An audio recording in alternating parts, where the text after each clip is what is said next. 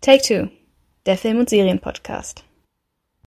Hallo, liebe Film- und Serienfans und herzlich willkommen zurück zu einer weiteren Ausgabe von Take Two, dem Film- und Serienpodcast. Heute haben wir eine ganz besondere Ausgabe für euch. Anlässlich unseres einjährigen Jubiläums im April 2022 haben wir dieses kleine Podcast-Projekt gestartet, damals noch in den Ausläufen der Pandemie. Und jetzt haben wir es schon äh, zu einem ganzen Jahr voller Podcast-Folgen geschafft. Deswegen wartet heute auch eine spezielle Ausgabe auf euch, aber dazu gleich mehr. Mein Name ist Milena und an meiner Seite befindet sich wie immer meine wunderbare Schwester Stefanie. Hallo. Hallo Milena. Hallo und willkommen zurück.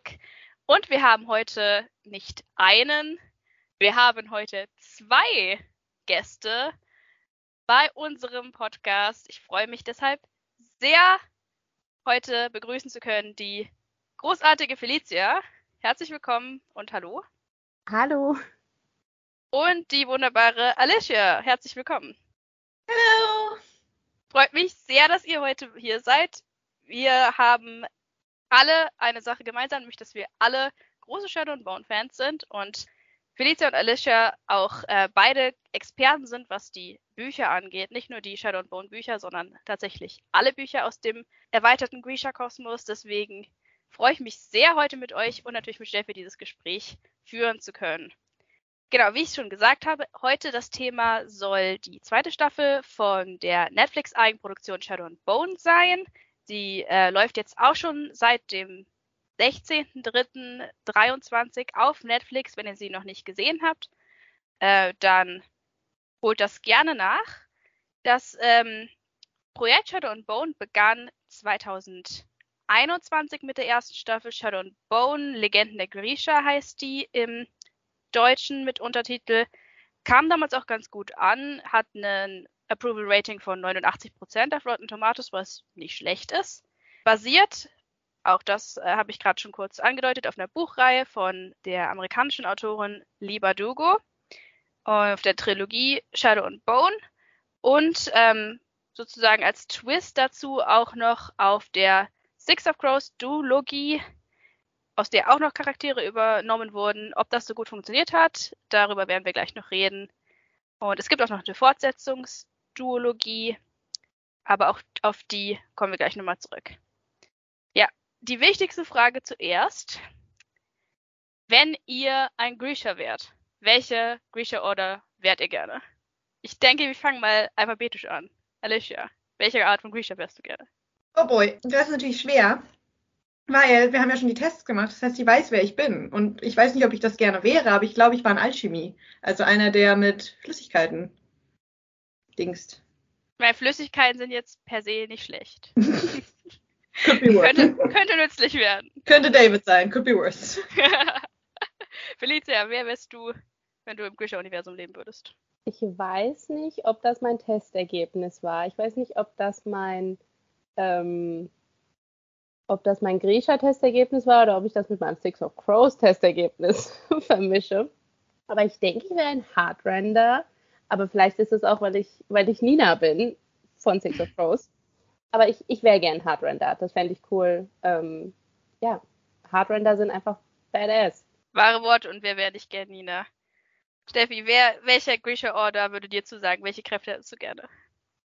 Okay, in meinem Kopf ging gerade so los, welche Order gibt es überhaupt? Das ist schon mal die erste Frage, ja. Weil ich bin ja ähm, im Gegensatz zu allen anderen drei Anwesenden in diesem Podcast die Einzige, die nicht die Bücher gelesen hat. Das heißt, ich komme wirklich nur über die Serie. Und ich finde tatsächlich, dass das da gar nicht so doll aufgerollt wird. Aber die blauen, die roten und, und die grünen. Sternen. Ach, grün gibt's gar nicht. Okay. Das war in der Gilde. Ja, ich vermische das mit äh, die Gilde der schwarzen Magier. Ähm, also kann ich nicht einfach auch Genias Kraft haben? Die finde ich nämlich eigentlich am geilsten. Die finde ich auch sehr cool. Sie ist ja ein, ein Taylor und es würde meinen Alltag einfach so erleichtern, wenn ich ähm, so ein Schnipsen meines Fingers oder so eine Handbewegung einfach mein Aussehen ändern könnte. Und dann könnte ich mir das Ganze schminken und frisieren und am kleinen sparen, weil das würde in ein paar Sekunden funktionieren. Also das wäre so auf jeden Fall die nützlichste Kraft für mich jetzt persönlich. Ich glaube, ähm, ja, damit hätte ich jetzt auch mehr, an, also dafür hätte ich auch mehr Anwendung, als wenn ich jetzt in äh, Material-Leaky wäre. Ich persönlich ähm, wäre, also Taylor würde, glaube ich, auch mir gefallen, aber ich glaube, ich wäre auch gerne einer von den, ähm, die die Elemente beherrschen können. So. Uh, ja. Sowieso ja den Wind. Aber da gibt's ja, da gibt's ja auch nochmal verschiedene, oder? Ja, genau. Es gibt die, die Feuer machen können. Das wäre ein bisschen zu spooky, aber ich wäre wahrscheinlich am liebsten einer, die Wasserkräfte manipulieren. Hm, ja. Ich glaube, das hattest du auch im Test raus, wenn ich mich nicht irre. Dann haben wir alle Grisha-Arten hier vertreten. Sehr schön. Du hast Alexander vergessen. Aber sind Taylor. Ich will nicht mein weirdes Buchwissen raushängen lassen, aber war Taylor nicht sogar die Mischung aus Materialski und Hardrender? War das nicht genau, so ein Ding? Genau, das war so ein Ding. Aber später kommt ja sowieso raus, dass das alles Humbug ist mit den Trennungen zwischen den Orders. Also. Hm, Ja. Das ist ja jetzt auch aufgehoben. Ups. äh, ja, wir machen keine Spoiler hier.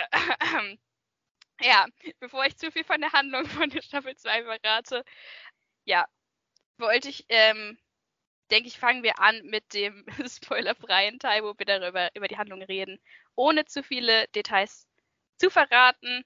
Vielleicht noch ganz kurz, bevor wir wirklich mit der mit Staffel 2 anfangen, ein kleiner Recap. Wie fandet ihr Staffel 1? Was hat euch ähm, an Staffel 1 gut gefallen? Was hat euch dazu gebracht, dieses Projekt äh, weiter zu verfolgen? Oder habt ihr Staffel 2 nur geguckt, weil ich euch alle in einem Keller gefangen halte und euch das zwinge, rund um die Uhrzeit und bei uns zu gucken? Fangen wir doch einfach mal jetzt umgekehrt an mit Steffi. Warum muss ich jetzt anfangen? Die Einzige, die wirklich von dir gezwungen wurde. Nein, Spaß. Äh, ähm, was, mir an, was mir an Staffel 1 gut gefallen hat. Ja, also ich, ich, ich konnte zu den Charakteren ganz gut relaten. Also ich mochte Alina tatsächlich gerne und das war positiv, weil sonst meckere ich ja immer über die weiblichen Protagonisten. Aber irgendwie, ja, hat auch ihre Schauspielerin Jessie Melly irgendwie Charme, dem ich mich nicht entziehen konnte. Und ähm, ja, ich konnte irgendwie sehr gut mit ihr relaten. Ich mochte sie sehr gerne. Ich mochte auch ihre Beziehung zu Mel sehr gerne. Das Friends to Lovers Trope ist für mich immer einen, einen Grund einzu, einzuschalten. Aber der Haupt, also die Crows fand ich auch ganz gut, wobei, naja, also ich, ich finde die Crows schon interessant, aber ich weiß nicht, ob sie in diese Serie so als Körper gepasst haben, aber darüber reden wir bestimmt auch noch. Ähm, aber der Hauptgrund, warum ich das eigentlich mir angeschaut habe, war, weil ich das Worldbuilding spannend fand. Ich denke, das kannst du gleich nochmal besser erklären, aber die Welt wird ja getrennt durch so eine Schattenflur, ähm, durch die die Leute, ja, die, die Welten, insbesondere Rafka, voneinander getrennt werden. Und dann habe ich mir halt automatisch, und die kannst du halt nicht durchgehen, weil da irgendwelche äh, Viecher sind, die gefährlich sind. Man sieht, ich habe richtig viel Ahnung. Und, Die ähm, Viecher heißen Volkra, aber das Okay, ist mir auch erst wieder eingefallen. und da habe ich mich halt sofort gefragt, okay, spannend, habe ich so noch nicht gesehen. Welche Auswirkungen hat das jetzt vielleicht auf die Wirtschaft, auf die Politik innerhalb dieses Kontinents, auf die Geografie und die Landesgrenzen und so weiter und so fort. Also das fand ich sehr interessant.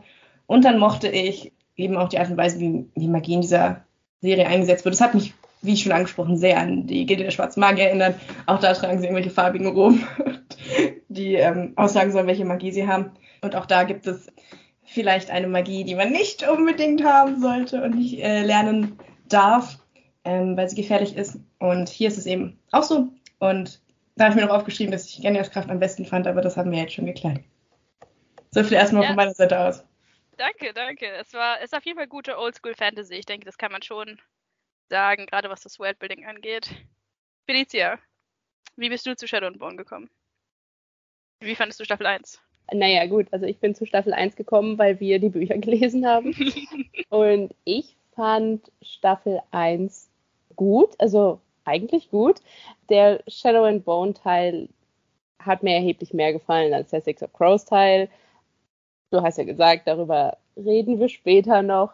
Aber ansonsten, also ich bin ja nicht der allergrößte Fan von, ich weiß gar nicht, wie nennt man das, also so diese reine Fantasy-Sache. Ich mag ja eher so Urban Fantasy und deswegen bei den Büchern am Anfang war ich ja ein bisschen skeptisch, weil halt dieses ganze Worldbuilding finde ich immer sehr anstrengend. Aber ich finde halt in der Serie, da findet man irgendwie so schön schnell rein und ähm, ich finde, das haben sie hier super gemacht. Also sie hätten vielleicht ein bisschen besser, also manche Sachen erklären können, aber eigentlich fand ich alles, alles, was ich im Buch nicht so gut fand, haben sie in der Serie rausgelassen. In Staffel 1 hatte ich das Gefühl. Ich mochte eigentlich die Schauspieler, ich finde, die haben das eigentlich gut gemacht. Das Highlight war natürlich Ben Barnes, man kann es nicht anders sagen. Ähm, Richtig so. ja, aber wie Stefanie ja schon gesagt hat, Jessie May Lee hat das auch, also so gut gemacht. Ich finde sie als Elena wirklich toll.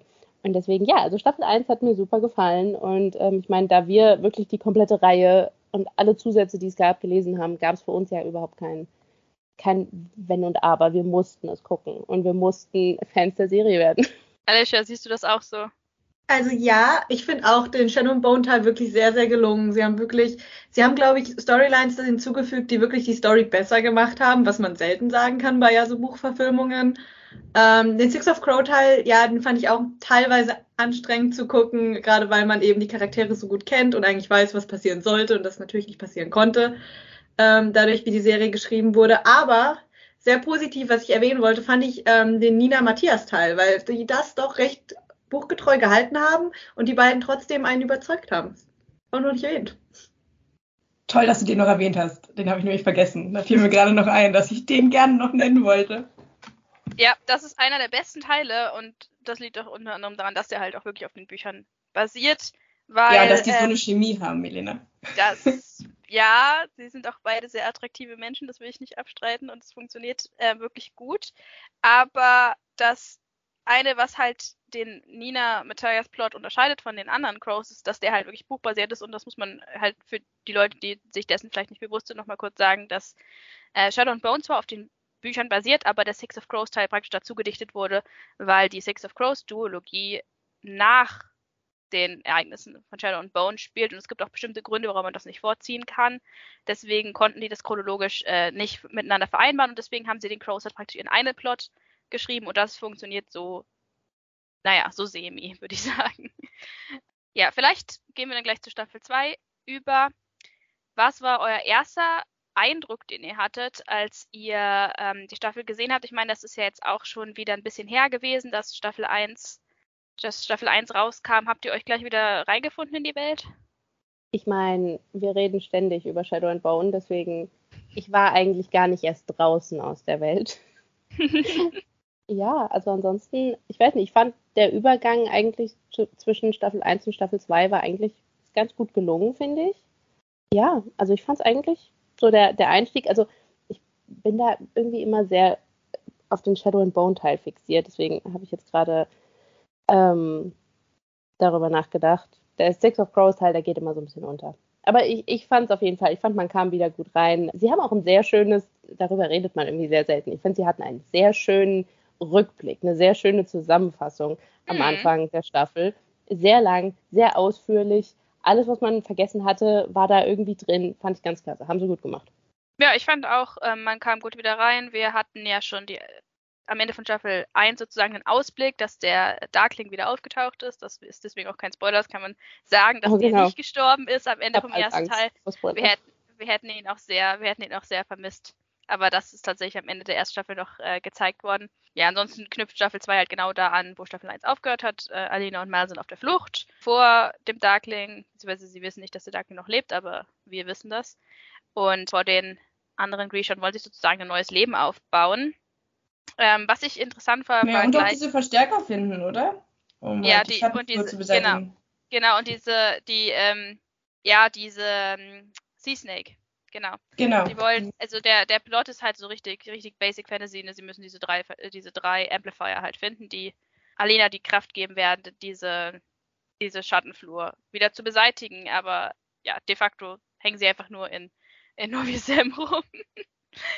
genau, und bei den Crows kann man halt noch sagen, dass die halt äh, ja auch da wieder anknüpfen, wo sie aufgehört haben, nämlich dass sie jetzt halt wieder zurück in Canada sind. Und da war ja noch dieser Konflikt aus Staffel 1 sozusagen rübergewandert, dass Casia den Crows Club, den Crow Club aufs äh, Spiel sozusagen gesetzt hat und riskiert hat als, ähm, ähm, als praktisch Kaution für Inesh, damit sie mitkommen kann nach Ravka.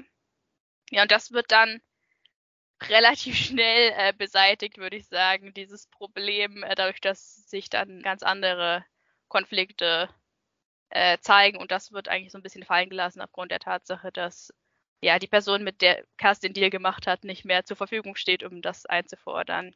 Ja, und die Sache, dass man ja auch weiß, dass äh, sie den Auftrag hatten, Elina zu kidnappen und wir ja alle wissen, dass das gescheitert ist und halt die Frage, wie es damit weitergeht und was da jetzt passiert, weil ihr Auftrag ja gescheitert ist.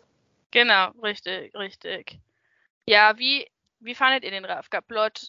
Also, klar, wir haben gesagt, wir wollen nicht spoilern, aber äh, vielleicht so in groben Umrissen. Hat er euch überzeugt? Fandet ihr, es war eine gute Fortsetzung von Staffel 1? Ähm, Welche Schauspieler fandet ihr gut? Welche Rollen waren euch sympathisch? Steffi, möchtest du anfangen? Mm, kann ich gerne machen. Also der Shadow and Bone Plot, also wir haben es ja wieder so, dass die eigentlich mehr oder weniger ähm, nebeneinander existieren, so wie auch in der ersten Staffel, wo die beiden Plots ja dann erst am Ende ähm, in Berührung miteinander kamen. Und so ist es eben auch diesmal. Und beim Shadow and Bone Plot, also der Teil, wo es eben um Mel und Delina geht, ist halt wirklich das absolute Basic Fantasy Drama, was man, was man so schreiben kann. Ist nicht schlecht gemacht, aber es ist halt wirklich wie wenn es, wenn es irgendwie so ein Duden mit Fantasy gäbe, dann würdest du das Aufschlagen stellen auf der ersten Seite drauf. Und das ist eben, dass sie halt ähm, ja diese Amplifier finden müssen. Und das fand ich okay. Also ich muss jetzt auch keine krassere Story irgendwie kriegen. Ich meine, ich schaue das ja nur mal auf wegen der Tropes. Mir hat das eigentlich ganz gut gefallen. Ich weiß, wir werden gleich noch über das Pacing reden, aber ich fand das eigentlich tatsächlich gar nicht so schlecht, dass sehr viel passiert ist. Also als es zum Beispiel hieß, wir müssen jetzt diese Seeschlange finden, habe ich damit gerechnet, dass es halt ewig dauert. War dann aber gar nicht so der Fall. Und es ging tatsächlich relativ zackig zu. Es ist immer irgendwas passiert. Das hat mir eigentlich ganz gut gefallen. Soweit. Machen wir schauspielerische Leistung gleich oder soll ich dazu auch noch was sagen? Sag ruhig was dazu. Ähm, ja, in dem Plot wollte ich halt gerne Archie Reno ähm, hervorheben, weil ich, ich fand mal in der ersten Staffel gut, aber auch ein bisschen langweilig. Diesmal muss ich aber sagen, fand ich seine Performance eigentlich sehr stark. Also er hatte irgendwie was sehr Ehrliches und gleichzeitig Verletzliches. Ich habe irgendwie sehr viel mitgefühlt mit ihm, diese, diese Staffel. Da waren auch, das habe ich Melina auch schon erzählt, ähm, für mich sehr viele Parallelen zu Peter aus Tribut von Panem irgendwie dabei, ähm, der mein Lieblingscharakter dort ist, was die Leute dieses Podcast vermutlich schon wissen. Und deswegen mochte ich mal sehr gerne. Ich hatte sehr viel Mitleid mit ihm in dieser Staffel, ohne dass er mir halt nervig wurde. Und das rechne ich Archie Reno sehr hoch an, weil er musste wirklich sehr oft traurig und wie so ein getretenes Reh schauen. Ähm, und trotzdem fand ich ihn ganz gut. Zum Crowplot, ja. er, es fühlt sich halt leider immer noch wie so ein Fremdkörper an. Ich mag es ja eigentlich, wenn der Crowplot ähm, verflochten wird mit dem Shadow and Bone Plot. Ob das jetzt elegant gemacht ist, ist eine andere Frage, aber ich finde halt alleine wirken sie nicht so, wie sie wirken könnten, wenn es jetzt wirklich ihre Serie wäre was es aber halt nicht ist, weil es geht dann eigentlich schon um, um Alina. Und ja, da wollte ich aber ähm, auf jeden Fall Amita Suman hervorheben, weil ich, me ich meckere ja, wie gesagt, immer darüber, dass äh, Frauen in Fantasy-Serien nicht so gut dargestellt sind. Ich muss aber sagen, dass ich sowohl Nina als auch Ines sehr toll finde von den Bank Crows. Und ich fand sie wirklich, wirklich toll, diese Staffel. Also sie hatte auch was sehr Verletzliches, aber sie war halt gleichzeitig sehr ausdrucksvoll im Gesicht, sehr stark, sehr standhaft. Also ich hätte mich viel mehr darüber gefreut, ihr, Dra ihr Trauma so aufzuarbeiten, als das von Cass. Aber ähm, ja, also sie fand ich wirklich auch ganz toll, die wollte ich noch hervorheben. Und dann. Das ist ein sehr interessanter Punkt, den du da Ja, also Ines mag ich wirklich sehr gerne. Und ähm, ja, da wollte ich noch so Ivana Manka als Bakra hervorheben, weil sie da auch warum ich das gucke. Ich finde sie einfach großartig. Ich finde durch sie, das ist auch etwas, was ich in der ersten Staffel nicht so toll fand, was sich leider auch wieder durchgezogen hat, der Humor sitzt für mich nicht so. Aber wenn sie dann halt um die Ecke kommt, dann muss ich schon schmunzeln. Also sie ist für mich wirklich so ein, so ein kleines Highlight in so eine Szene in Demon. Genau, so viel erstmal von mir. Alicia, willst du vielleicht noch was sagen? Ja, also ich muss mich erstmal anschließen. Archie Renault ist wirklich äh, ein toller Mel. Das hätte ich gar nicht gedacht, als ich das Casting zuerst gesehen habe. Der ist wirklich, es ist so schön, ihm zuzusehen, weil ich mochte Mel in den Büchern als einzige, glaube ich, von uns schon recht gerne. Und ich fand es toll, dass er jetzt mal wirklich sympathisch auch für andere Leute wurde. Ja, das ähm, ist wirklich dem Schauspieler größtenteils zu verdanken. Ja. Sorry. Und äh, auch, ja, also Danielle Gallagher, glaube ich, die Nina spielt, ist extrem toll in der Rolle. Also ihr zuzusehen macht mir super viel Spaß. Bei den anderen Crows bin ich immer so ein bisschen hinterhergerissen, weil ich habe wirklich leider die Buchcharaktere zu sehr vor Augen und die verkörpern das nicht immer hundertprozentig. Und ich, mir fällt es da wirklich schwer, eine komplette Trennung zu machen, weshalb ich das nicht so gerne bewerte. Aber der Shadow Bone Teil macht mir immer Spaß zuzugucken. Es war ein bisschen, ja, weird Pacing, aber wir reden auch drüber. Genau. Felicia, hattest du einen, einen Favoriten noch bei den Schauspielern? Ich kann mich da euch eigentlich nur anschließen. Also die, die Archie Renault Mel Sache, ähm, ich glaube, das ja war für mich auch so die größte Überraschung. Vor allem, also ich auch jemand, der Mel in den Büchern sehr anstrengend fand. Und ja, und jetzt in der Serie, also gerade im zweiten, im zweiten Buch, genau, fand ich ihn sehr anstrengend. Und jetzt in der zweiten Staffel, ja, ich fand ihn toll. Ich fand ihn ganz klasse. Ich habe absolut nichts zu, zu meckern an Mel. Und ansonsten, oh ja, ich muss noch kurz über meinen, über meinen Boy David reden, weil ähm, Yes, do it! ähm, als der Cast bekannt gegeben wurde für die erste Staffel schon, kannte ich niemanden außer Ben Barnes und, oh, ich weiß nicht, wie man seinen Nachnamen ausspricht, Luke Pasqualino, ich weiß nicht. Die OG 2014 Tumblr ähm, Girls kennen ihn aus Skins. Und deswegen, als ich das Casting für David gesehen habe, da war ich einfach begeistert. Und ich finde, er macht es toll. Ich finde, er macht es ganz toll. Ich liebe David. Ich wünschte, wir hätten mehr von ihm gesehen. Ich mochte ihn auch total. Endlich, endlich. ich weiß, Alicia rollt mit den Augen. Ich äh, bin einfach schweigsam in meiner Ecke. Das ist jetzt David Fanclub Territorium, sorry. Ja, ich kann nicht glauben, dass ich jetzt das sagen muss, aber weil es keiner von euch getan hat, muss ich nochmal kurz sagen. Ich mochte Ben Barnes. Ja, das, das muss ich nicht aussprechen, that's a given.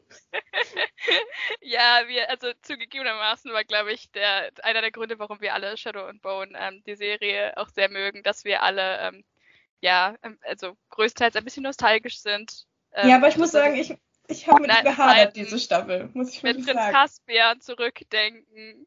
Okay, du hast gehadert mit Benny. Ja, also weißt du, in der ersten Staffel hat er diesen Charme und das ist halt wirklich Ben Barnes. Und jetzt in der Staffel, ich weiß nicht, ich konnte, also er, äh, ja, er ist halt jetzt der Bösewicht, ähm, offen für alle. Ja, ansonsten so sein Nebenplot, dass er halt die ganze Zeit leidet und Schmerzen hat und so, das hat mich halt null interessiert. Und er ist jetzt so verbittert. genau, genau. Geworden. Wirklich, er hat halt nicht mehr dieses charmante Suave, was ihn halt in der ersten Staffel noch ausgezeichnet hat. Ja, aber er, schaus er schauspielert gut. So. Ja, ja er, hat nicht, er hat nicht mehr so das Einnehmende, aber da wir eh alle Team Mel waren, ähm, konnte er uns eh da nicht so ganz abholen. Ja, aber wobei ich, ich ja gehört habe, dass Mel in den Büchern ganz anders ist und sie ihn sehr positiv in der Serie verändert haben. Und das ja, freut ja, mich genau. natürlich sehr, weil er sehr ja. unterstützend und supportive ist und ja, so aufopferungsvoll, er ist wirklich Peter Miller sagt null. Nur, dass er, dass er eher so der Machertyp ist und jetzt nicht so der Reder, der, der redet. Aber ähm, ansonsten ist es mehr oder weniger die gleiche Person. Ja, ich mochte das. Also Allein. Da, zu den, den Unterschieden zwischen Buch und Serie kommen wir dann ähm, auch gleich noch im Spoiler-Teil zu sprechen. Aber ja, ich denke, da können wir alle uns darauf einigen, dass Mel sicherlich ein, einer der überraschenden Pluspunkte der Serie war, weil sie wirklich aus seinem Charakter in den Büchern sehr viel rausgeholt haben und da es auch gut verstanden haben, so ähm, ja, aus kleinen Nebensätzen und dergleichen was rauszuholen, was in den Büchern nur so angedeutet wurde noch ganz kurz, wir haben ja auch ein paar neue Charaktere dazu gekriegt und auch ein paar neue Schauspl Schauplätze. Wir sehen jetzt zum ersten Mal Novi Sam, wir sehen aber auch zum ersten Mal Shu Han. Ich glaube, das war in Staffel 1 nicht drin, ich meine nicht. Und wir haben auch ein paar Zugänge, sowohl zu den Crows als auch im Ravka-Plot. Gab es da für euch jemanden, der besonders hervorgestochen ist, herausgestochen ist? Ich weiß nicht, wie er heißt, aber der Schauspieler von Wylan ist vom Aussehen her perfektes Casting, auch wie er schauspielert, er ist großartig. Er heißt, ähm, er heißt Jack irgendwas. Jack, Jack Wolf. Wolf. Ja, guter Name für einen Schauspieler. Guter, guter Name. Nicht so gut wie Lex Shrapnel, aber auch gut. Lex Shrapnel hat den besten Namen, den jemals irgendjemand in Hollywood. aber auch gut, Jack Wolf. Jack Wolf ist auch ein guter Name. Felicia, wer war dein Lieblingsneuzugang? Generell in der Serie, oder? Meinst du jetzt? Ja. Ja. Ähm, also ich finde Jack Wolf auch wirklich ganz klasse. Also das, ich, oft, wenn man die Buchcharaktere so lieb gewonnen hat, ist man gefühlt erstmal mit jedem Casting unzufrieden. Aber da habe ich wirklich das Bild gesehen und habe gedacht, dass das ist unser Wyland, das ist wirklich perfekt. Nicht so überzeugt waren wir am Anfang von Patrick Gibson als Nikolai. Da haben wir gesagt, da müssen wir erstmal gucken, wie er das so macht. Aber ähm, ich finde, er hat es gut gemacht. Für das, was das Skript ihm gegeben hat, hat er es gut gemacht, finde ich. Ich denke auch, man muss da ganz klar unterscheiden zwischen ja, dem Drehbuch und dem, was halt daraus gemacht wird. Man kann ja auch nicht immer davon ausgehen, dass alle Schauspieler die Bücher auch wirklich gelesen haben. Deswegen haben die Schauspieler ja größtenteils so das Drehbuch, auf dem sie aufbauen können. Und dann denke ich, dass Patrick Gibson zum Beispiel, äh, schön, dass du ihn angesprochen hast, sicherlich das gespielt hat, was er halt ähm, im Drehbuch gekriegt hat und was in seiner Rollenbeschreibung drin stand. Ob das jetzt so den Nikolai aus den Büchern trifft, weiß ich nicht. Äh, eine Sache kann man bei ihm auf jeden Fall ähm, ihm nicht absprechen ist, dass er sich wirklich die entsprechende Physis für die Rolle antrainiert hat. ich glaube, das haben wir alle nicht so ganz kommen sehen in der letzten Szene, aber ähm, da hat er, da hat er 150 Prozent reingesteckt. Im wahrsten des Wortes. also, ähm, ja, dafür gibt es schon mal ähm, Pluspunkte bei uns. Äh, ich ich habe mich ein bisschen schwer getan mit ihm, nicht, nicht um Äußerlichen her, ich fand ihn vom Äußerlichen her äh, gut passend, ungefähr so, wie ich mir Nikolai vorgestellt habe, aber die Persönlichkeit, da fehlte mir manchmal so ein bisschen dieses ähm, verschmitzte, ja, bisschen, bisschen Trickster-mäßige, was Nikolai in den Büchern hat. Ja, genau. Man hatte halt das Gefühl, sie haben mit Jasper schon einen Comic Relief Charakter und wollten deswegen nicht Nikolai auch noch witzig machen. Mm, deswegen spielen sie ihn so als den klassischen Helden, aber das tut seiner Figur nicht so wahnsinnig gut, weil er eigentlich gerade dadurch ein interessanter Charakter war, dass er eben nicht der klassische Held war. Aber ja, das ist sicherlich auch aus Zeitgründen. Haben sie da ein bisschen was in seinem Character Arc reduziert? Ich finde, man hat auch gemerkt, dass ähm, am Anfang der Staffel war er noch erheblich lockerer und im Laufe der, ähm, der Staffel, wo die Handlung halt ein bisschen mehr, ja, mehr intens wird, da wird er auch immer ernster. Also es wirkt so ein bisschen, als wollten sie dann einfach den, so die, die Comedy-Momente einfach rauslassen, ähm, weil halt die Handlung so ernst wird. Und das fand ich halt schade, dass er halt in ernsten Situationen nicht auch nochmal einen lockeren Spruch rausgehauen hat, was er halt am Anfang eigentlich schon gemacht hat. Das fand ich halt schade, dass, der, dass er als Charakter nicht gleich geblieben ist über die Staffel, sondern ja, irgendwie ernster geworden ist. Ich mag, ich mochte zum Beispiel total gern die erste Szene. Ähm, ich glaube, das ist noch so ein Running Gag in der ersten Folge, dass er sich mal als Namen nicht merken kann. Und dann haut mal einmal so, so zwei Minuten raus, was er halt wirklich kann. Und, und danach kann er halt die ganze Zeit äh, seinen Namen und ist total begeistert. Und ähm, er hat diese locker, flockige, spielende Art am Anfang. Das mochte ich echt gern. Und dann hinten raus.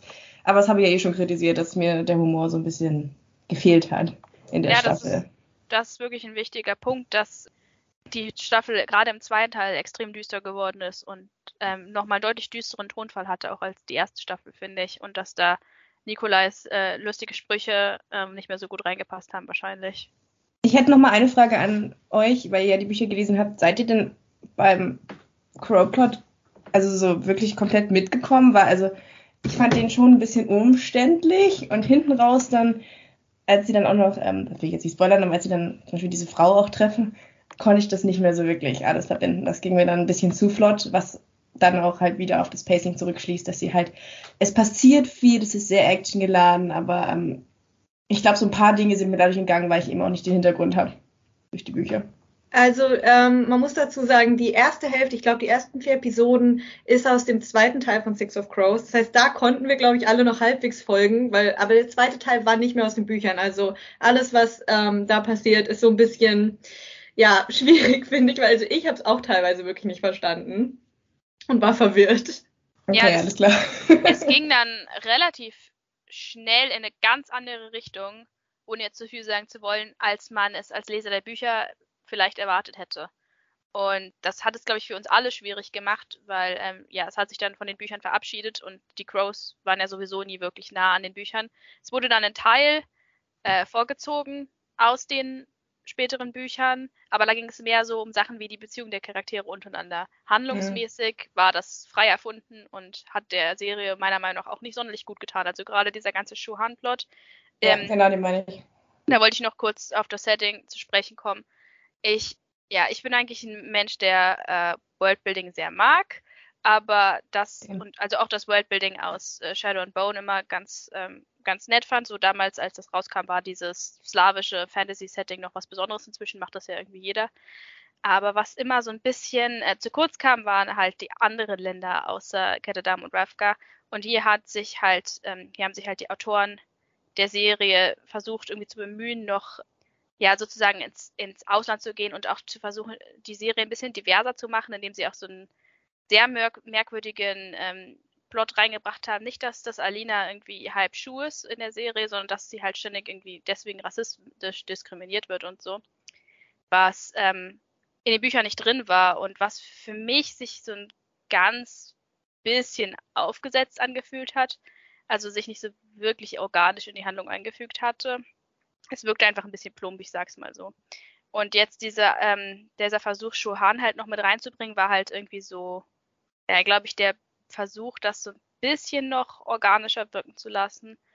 Hat aber für mich auch nicht so wahnsinnig äh, funktioniert, einfach aus dem Grund, dass sie Shuhan dann als das absolute Klischee Fantasy-China dargestellt haben, was man sich nur irgendwie vorstellen kann, was irgendwie für mich die Darstellung eher problematischer gemacht hat, als ähm, dem, dem ganzen Komplexität zu geben. Ich mochte eigentlich Tolja und ähm, wie hieß er? Sie hieß um, Tamar und er hieß Ah, okay, okay, sorry. Tolja und Zwillinge, Tamar, kann man verwechseln. Die ja auch aus Schuhan sind. Und mhm. ähm, da, aber die habe ich mich eigentlich gefreut so. Also sie haben zwar auch keinen Charakter, das muss ich wirklich kritisieren. Ja, dass halt, wir haben ähm, ne, das, die Background-Story gestohlen. Genau, dass sie halt, dadurch, dass halt so viel Plot da reingequetscht wird und so viel Action, man halt die Charaktere nicht ganz so gut charakterisieren konnte, gerade die, die neu dazugekommen sind. Ja, aber an sich fand, fand ich eigentlich gut. Also ich fand, die war eine nette Edition. Die mochte ich auch, aber ich habe sowieso eine große Vorliebe für Piraten, deswegen äh, war das was auf meinen Mühlen. Nur, ähm, was, was ich halt bei dem Schuhan-Plot ähm, kritisieren wollte, war halt nicht unbedingt, dass er drin war und auch auf gar keinen Fall, dass die Serie irgendwie divers geworden ist dadurch, also diverser. Oder dass man versucht hat, auch mal in andere Länder zu gehen. Im Gegenteil, das hätte ich mir gewünscht, aber dass sie halt dann so einen Klischee-Plot draus gemacht haben, dass sie irgendwie eine magische Waffe holen müssen und dann ist da so eine Kung-Fu-Lady, die in, gegen sie in dem Tempel kämpft und so. Das war, das war halt ja, ein bisschen Shang-Chi, aber ähm, war nicht unbedingt sonderlich komplex. Und ja, hat der, hat halt noch mehr irgendwie Screentime weggenommen von den anderen Plotsträngen. Aber äh, das, das Pacing und Plotproblem, das werden wir gleich nochmal äh, ansprechen. Kurz, kurze Frage noch an dich, Steffi, weil du ja die Bücher nicht gelesen hast. Hast du trotzdem ähm, folgen können einigermaßen. Du hast gesagt, der Schuhan-Plot und der Crows-Plot waren ein bisschen problematisch, aber hast du sonst einigermaßen, kamst du mit? Ja, also das war eigentlich kein Problem. Ich habe halt auch nebenbei so ein bisschen Wiki gelesen, wie ich das dann immer mache. Also ich kam schon gut mit, keine Frage. Ähm, wie gesagt, nur mit dem Schuhan-Plot da am Ende, ähm, mit der Kung Fu Lady, da war ich ein bisschen verwirrt. Aber ansonsten kam ich eigentlich ganz gut mit. Und also auch da habe ich das Grobe verstanden. Also klar, aber ich habe jetzt vielleicht sind mir da so ein paar kleinere Details entgangen, so dass ich halt den Plot-Twist ähm, dieser Kung Fu Lady dann umgibt, ähm, noch ein bisschen besser ähm, nachvollziehen hätte können, beziehungsweise diesen Plot-Twist vorhersehen hätte können. Ja, aber an sich kam ich eigentlich ganz gut mit. Es ist halt auch, es ist auch nicht das tiefgründigste Material. Es ist halt eine klassische Fantasy-Serie. Jeder, der Fantasy liebt, kennt die Tropes und deswegen kommt man eigentlich gut mit. Gut, dann würde ich Wolltest sagen. Wolltest du noch was zum Setting sagen? Weil ich weiß zum Beispiel, dass du das halt nicht so toll fandest, dass es so leer teilweise aussieht. Das habe ich mir auch nochmal aufgeschrieben. Ich habe jetzt nämlich auch nochmal ein paar Folgen geguckt und ja, es, Rafka wirkt schon so ein bisschen entvölkert. Das muss ich schon ähm, ein bisschen kritisieren. Ja, das hat mir so ein bisschen die Ringe der Macht-Vibes gegeben. Das liegt aber, also ich meinte damit, als ich das gesagt habe, spezifisch halt die späteren Folgen, wo es so ein paar Massenszenen gibt, die aber keine wirklichen Massenszenen mhm. sind, weil es halt nur 15 Leute sind, die durch den Graben rennen. Aber da kann man der Serie nicht wirklich einen Vorwurf machen, weil du merkst da einfach, dass sie während Corona gedreht wurde. Die zweite Staffel, die wurde 2022 im Winter gedreht. Wahrscheinlich ja. während dem x Lockdown. Und ja, mein Gott, das sieht man halt. Das wird man auch in ein paar Jahren noch sehen, wenn man diese Staffel äh, anguckt, wird man sehen, zu welcher Zeit die entstanden ist. Aber dafür können die, können die Serienmacher ja nichts. Aber Und dann, grade, ah, sorry.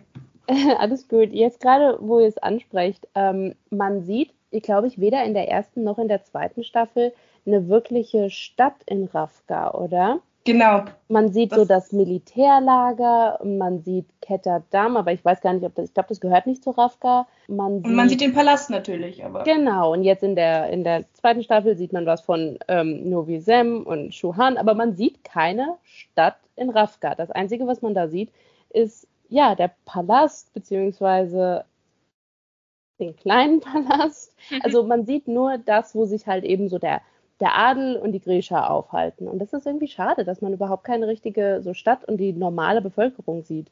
Ich glaube, es gibt ein oder zwei Szenen, wo, wo der Fold im Staffel 1 Dörfer einnimmt. Da sieht man die Dörfer. Stimmt. Ja, ja genau. Gut. Es gibt nämlich in Staffel 1 auch noch diesen Plot mit den Separatisten und diesem einen General, der sich abspalten will und dass Westrafka irgendwie unabhängig werden möchte von äh, dem Rest von Rafka. Gott, und den, komplett vergessen. Den Plot haben sie auch einfach komplett fallen gelassen, Staffel 2. Da gab es diesen Typen, der hatte ja sogar ähm, Jetzt ist Spoiler-Territorium für Staffel 1. Sorry, aber ich denke, jeder, der dem Podcast zuhört, der hat äh, Staffel 1 gesehen. Jedenfalls gab es ja diesen äh, Arken, der einen äh, Attentat verübt hat auf, auf äh, Alina. Beziehungsweise auf ihr Double. Und der war von diesen Separatisten angeheuert worden, beziehungsweise hat in deren Diensten gestanden. Und das wurde alles komplett fallen gelassen. Und deswegen haben wir wirklich, äh, da hat Felicia total recht, nichts eigentlich gesehen von der gemeinen Bevölkerung in Rafka. Und das finde ich ein bisschen schade, weil du hast dann am Ende so Szenen, wo ähm, der, der wahre König in Anführungsstrichen zurückkehrt und sein Volk retten soll, aber du siehst das Volk gar nicht, du siehst gar nicht, wie die dazu eigentlich stehen. Ähm, und am Ende kommt dann, ja, wird dann dieser Separatistenplot nochmal ganz kurz angesprochen, aber das war es dann auch schon. Das fand ich ein bisschen schade. Hatte ich ganz vergessen. ja, es wurde auch wirklich komplett fallen gelassen. Wie, aber, fandet ja. ihr denn, wie fandet ihr denn das CGI? Also ich weiß nicht, ob ich da zu hohe Ansprüche habe, deswegen würde ich das gerne mal einordnen mit euch. Aber als, in, das ist jetzt auch kein Spoiler, weil es passiert direkt am Anfang, als sie halt wirklich zum ersten Mal versucht, diese Schattenflur aufzulösen. Und das sieht einfach so fake aus. Tut mir leid. Ich weiß nicht, ob man so eine Schattenflur echt machen kann, weil es gibt sie halt einfach nicht. Aber ich habe mich schon teilweise echt an dem CGI gestört. Ich weiß nicht, wie, wie das so für euch war. Also ja, auch die Monster fand ich nicht so doll. Ja, ich glaube, ich weiß, was du meinst. Also die Monster haben mir auch nicht gefallen. Das war einfach, ich fand die auch nicht wirklich gruselig. Es waren so diese klassischen Nacktmulche, die da immer rumlaufen. Wenn genau, dieser klassische CGI-Club. Und ja, ich hatte irgendwie auch das Gefühl, es von Staffel 1 ist es ein bisschen schlechter geworden, oder? Also ich hatte in Staffel 1 das Gefühl, da war mehr Zeit hinter, irgendwie, es war noch detaillierter und jetzt ist es manchmal ein bisschen plump gewesen, oder? Vielleicht auch Corona. Ähm, ja, schon irgendwie. Ich weiß, was du meinst. Ja, was mich schon immer gestört hat, war, dass Elinas Lichtkräfte weiß sind. Weil sie ist, ich weiß nicht, wie es auf Deutsch heißt, aber sie ist ja der Sun Summoner. Also warum hat es nicht, warum ist es nicht gelb? Warum ist es nicht sonnenfarben? Das hat ja, Sonne muss gelb sein, bestimmt. Ja. Na, ich glaube, es soll ja dieser Dualismus sein. Zwischen Schatten und Licht, schwarz und weiß. Aber, aber, aber ich hätte es auch lieber gelb. Weil ihre, ihre Stickereien sind ja auch Gold und nicht Silber. Das hat mich von Anfang an gestört. Und mir war auch das, der, der Schattenflur nicht dunkel genug. Ich, find, ich fand das nicht gut, dass man da so viel sehen konnte, auch wenn kein Licht an war. Das soll stockdunkel sein da drin. Warum ja, ist da so viel Licht? Es nimmt so ein bisschen was von dem Unheimlichkeitsfaktor weg, was ich interessant finde, weil der Showrunner äh, der Show, Eric Heisserer, kommt aus dem Horrorbereich und man könnte bei dem eigentlich gerade erwarten, der hat Lights Out gemacht, for God's sake. Dass oh. der gerade weiß, wie man halt das Spiel zwischen Licht und Dunkel effektiv ein einsetzen kann, aber anscheinend nicht. Ja, das fand ich auch schade, weil sie ja ähm, jetzt in der zweiten Staffel beschlossen haben, es ab 16 zu machen. Ich glaube, Staffel 1 war ab 12. Und es ist ja im Ganzen düsterer und teilweise auch brutaler als Staffel 1, aber trotzdem sind die ähm, Effekte und also die Monster und so, was man halt erheblich gruseliger machen, hätte machen können, wenn man es auf 16 macht, das haben sie irgendwie nicht gemacht. Sie haben halt einfach nur ein paar mehr Szenen reingemacht, wo jemand jemand anderen verprügelt. Ja, da wollte ich auch noch ähm, ergänzen, weil ich das, ich, mich hat ja begeistert in der Serie eben dieses Problem mit The Fold, also der Schattenflur auf Deutsch, und ich fand die erste Szene, wo die eingeführt, wirklich stark. Es wird die ganze Zeit vorbereitet in Staffel 1. Wir haben diese Schattenflur und wir müssen dagegen kämpfen und so. Und dann am Ende der ersten Folge, glaube ich, fahren sie da rein. Und das ist wirklich spooky. Und die Segel sind so leicht zerfetzt. Oder ähm, da habe ich noch genau das Bild halt im Kopf. Und ich glaube, es ist, es ist Soja. Ähm, jedenfalls die Leute, die den Wind machen können, die dann das Schiff da so rein reinschieben. Und ähm, das war, das hat wirklich Atmosphäre erschaffen. Und ich fand, der Fold sah da auch besser aus. Also nur meine Meinung. Aber ähm, ja, ich fand es deutlich atmosphärischer und ich hatte mehr Angst vor der Schattenflur der ersten Staffel. Alles klar, gut, dass du es nochmal angesprochen hast. Das äh, Setting war auf jeden Fall was, was ich auch noch ähm, auf meiner Liste hatte. Aber ich denke, dann haben wir erstmal alles abgehakt, was man so spoilerfrei sagen kann über Staffel 2. Man hört schon so ein bisschen raus, so gemischte Gefühle bei allen Beteiligten sowohl Buchfans als auch äh, reine Serienfans. Ich denke, an dieser Stelle ist es äh, meine Aufgabe zu sagen, dass wenn ihr die Staffel noch nicht gesehen habt und nicht gespoilert werden möchtet, dass ihr bitte an der Stelle ähm, ausschaltet und dann gerne wieder reinhört, wenn ihr die Staffel gesehen habt, weil ab jetzt werden wir gnadenlos über die Handlung reden. Jetzt kommen die Spoiler. Wenn das für euch okay ist, würde ich gleich anfangen mit ja, der Frage, was euch am meisten überrascht hat. Ich bin mir sicher, es gab einige Sachen, die ihr nicht kommen sehen habt in der Staffel. Es gab definitiv Sachen, wo ich, äh, wo mir ein bisschen die Kinnlade runtergefallen ist. Was war das für euch so dieser Moment? Freiwillige vor. Okay, ich fange einfach an, weil es klar ist, was von mir kommt. Wir saßen ja wortwörtlich zusammen schreiend, als ähm, Wylan und Jasper plötzlich ähm, angefangen haben, The Devil's Tango zu machen. Starting strong. Also ich bin großer Fan von Wylan und Jasper in den Büchern. Ich finde es eine sehr süße Liebesgeschichte. Ich finde es schön, wie Slowburn es ist. Ich finde es schön, wie die beiden sich erst kennenlernen und dann wirklich ineinander verlieben in Band 2. Und das haben die halt alles rausgestrichen und gesagt, dass sie schon mal einen One-Night-Stand hatten. Und sie haben eine sehr sexuelle Beziehung in, den, in dieser Serie, was halt die ganze Beziehung ein bisschen ähm, verändert auf jeden Fall. Und ich weiß noch, also das hat mich sehr überrascht, weil ich wirklich nicht dachte, dass sie da hingehen würden. Das war auch das allererste, woran ich gedacht habe, wie schockiert wir waren, als, also nicht nur, dass ihre Beziehung halt sehr ja, also erheblich sexueller war als in den Büchern, sondern halt, dass. Was sehr creepy ist, wenn man bedenkt, dass sie Teenager sind, aber. Ja, aber dass halt rauskommt, dass sie sich schon mal, ähm, also dass sie sich kennengelernt haben, bevor der Plot in der Serie einsetzt und einen One-Night-Stand hatten und Jasper Violent hinterher vergessen hat. Und jetzt treffen sie sich wieder und Jasper weiß nicht, wer das ist und ja, und da, für mich war das auch einer der Schocks. Also es ist zumindest jetzt der erste Moment, der mir eingefallen ist, als du gesagt hast, was war, was waren schockierende Momente für euch? Mir ist gerade ein zweiter eingefallen. Dazu muss man auch das Buch ein bisschen kennen, deswegen ich hole ein bisschen aus. Es ist ja so, dass in den Büchern Nikolai ähm, vom Darkling attackiert wird und sich selbst in eine Halbvulkra verwandelt. Und das ist relativ wichtig noch für die Fortsetzungen und das haben sie in der Serie rausgelassen. Also es ist, irgendein Monster geht in ihn rein, aber es ist nicht wirklich ein Angriff vom Darkling und es ist nicht wirklich eine Intention, die der Darkling hat, ihn anzugreifen in der Serie, was halt die Fortsetzung ein bisschen verändern wird auf jeden Fall. Ja, und auch Nikolais ganzen Character Arc komplett verändert hat, weil das ist das, worauf ich vorhin hinaus wollte. Äh, jetzt können wir es ja sagen im Spoiler-Teil. Äh, Nikolai ist ja der Thronerbe ab einem gewissen Punkt. Und eigentlich ist er ja der perfekte König, weil er ist charismatisch, er ist jung, die Leute lieben ihn, anders als den kompletten Rest seiner Familie. Aber dann passiert halt dieser Angriff des Darklings und Nikolai verwandelt sich in ein Monster. Er verwandelt sich buchstäblich in ein Monster, das er nicht unter Kontrolle hat. Man sieht das in, in der Fortsetzung auch ein bisschen, wie gefährlich der eigentlich ist für die gemeine, gemeine Bevölkerung. Und das hat seinen Charakter, finde ich, sehr viel interessanter gemacht. Und die Tatsache, dass sie sich dafür entschieden haben, das rauszunehmen, hat mich auch ganz schön geflort, ehrlich gesagt. Es hat für mich die, die ganze zweite Hälfte von Shadow und Bone so ein bisschen runtergezogen. Steffi, wolltest du noch?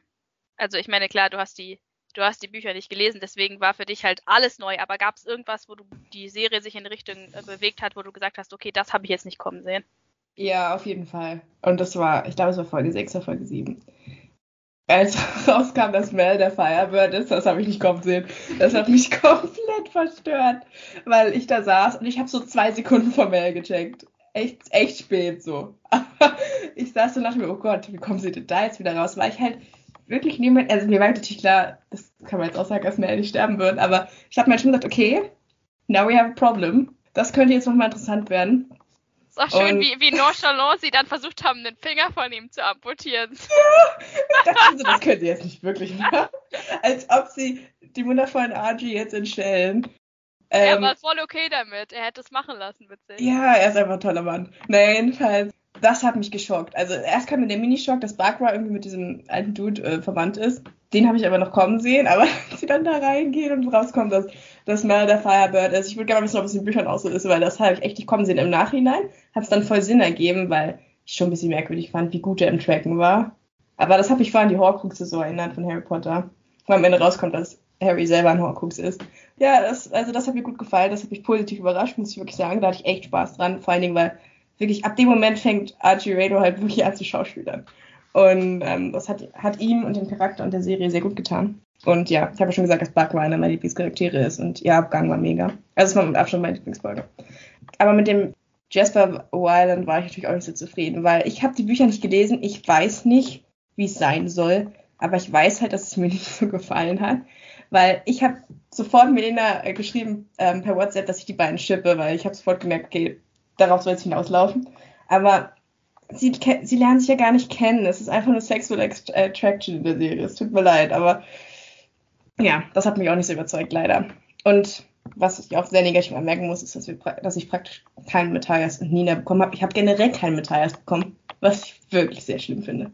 Schon das ist ein deswegen, großes Problem. Ja, schon allein deswegen muss Shadow und Bone äh, weitergehen, weil ihr könnt mich doch nicht so hängen lassen. Ich habe die ganze erste Staffel wirklich einfach nur für die beiden geguckt und dann sind sie nicht drin in der zweiten. Es ist wirklich, es ist heftig für mich.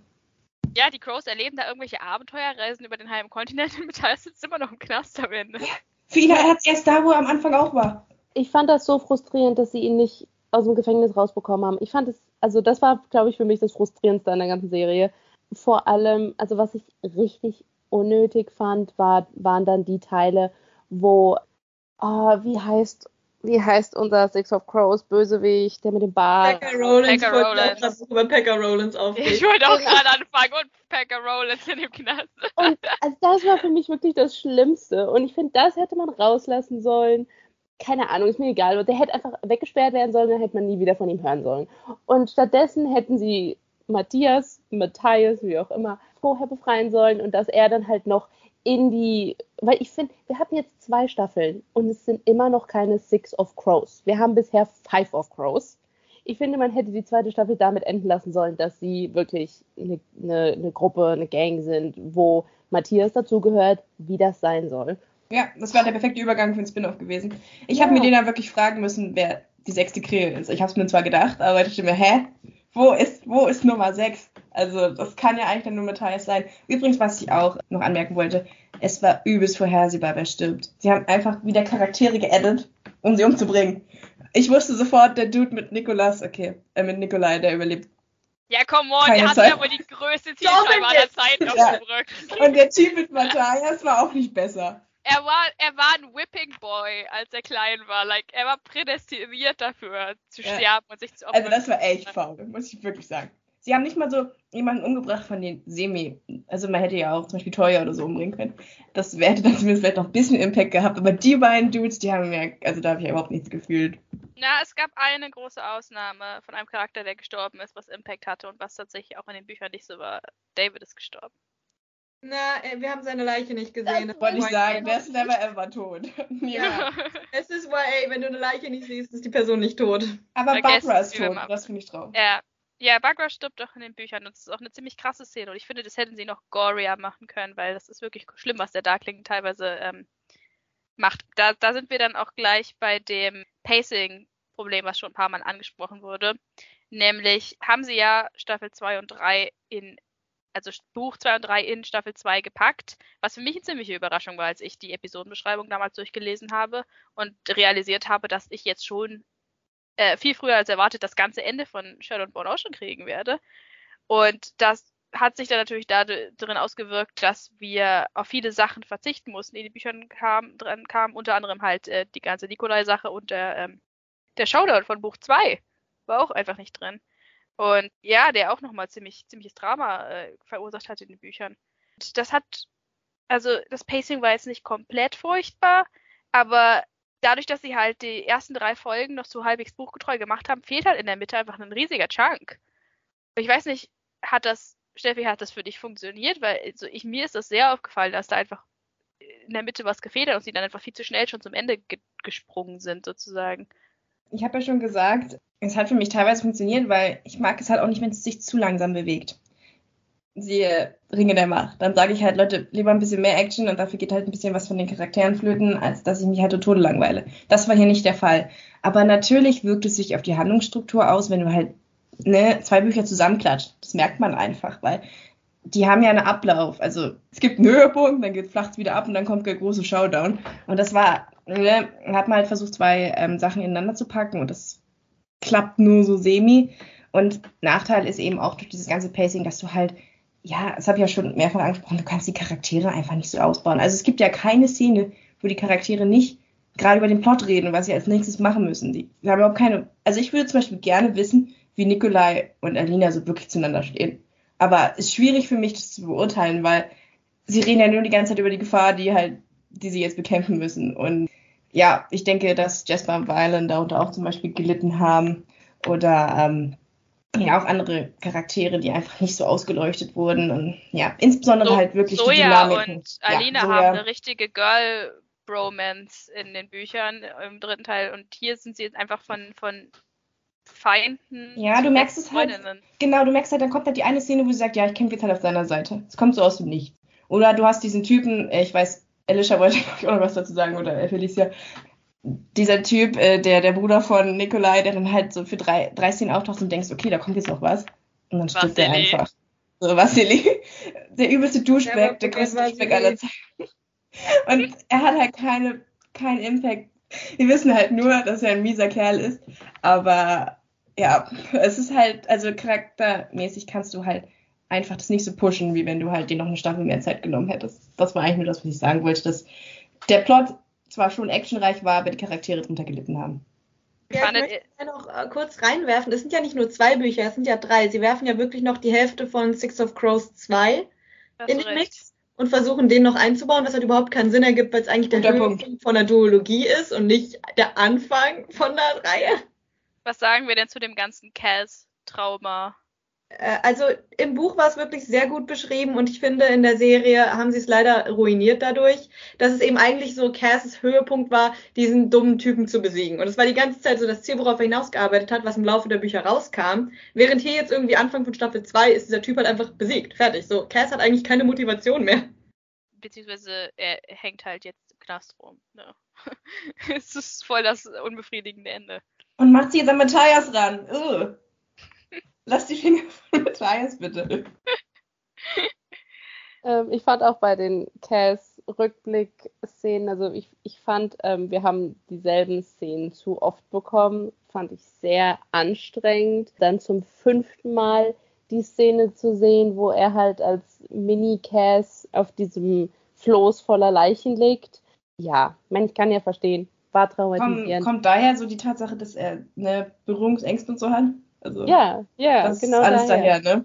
Ja. Okay. Ja. Aber ja, genau, das, das kommt nicht mal wirklich raus. Also man hat ganz am Anfang, nachdem die ähm, also zurück nach Ketterdam kommen und dann geschnappt werden und dann sollen sie ja ins Gefängnis gebracht werden. Und da hat Cass ja so einen Moment, also er kann diese Enge und die Menschen neben ihm das nicht aushalten und jemand fasst ihn an und das ist ganz schrecklich für ihn. Und dann kommt halt eben über die Staffel diese ganze Backstory mit äh, halt eben seinem Bruder, der stirbt und das Floß mit den Leichen und so.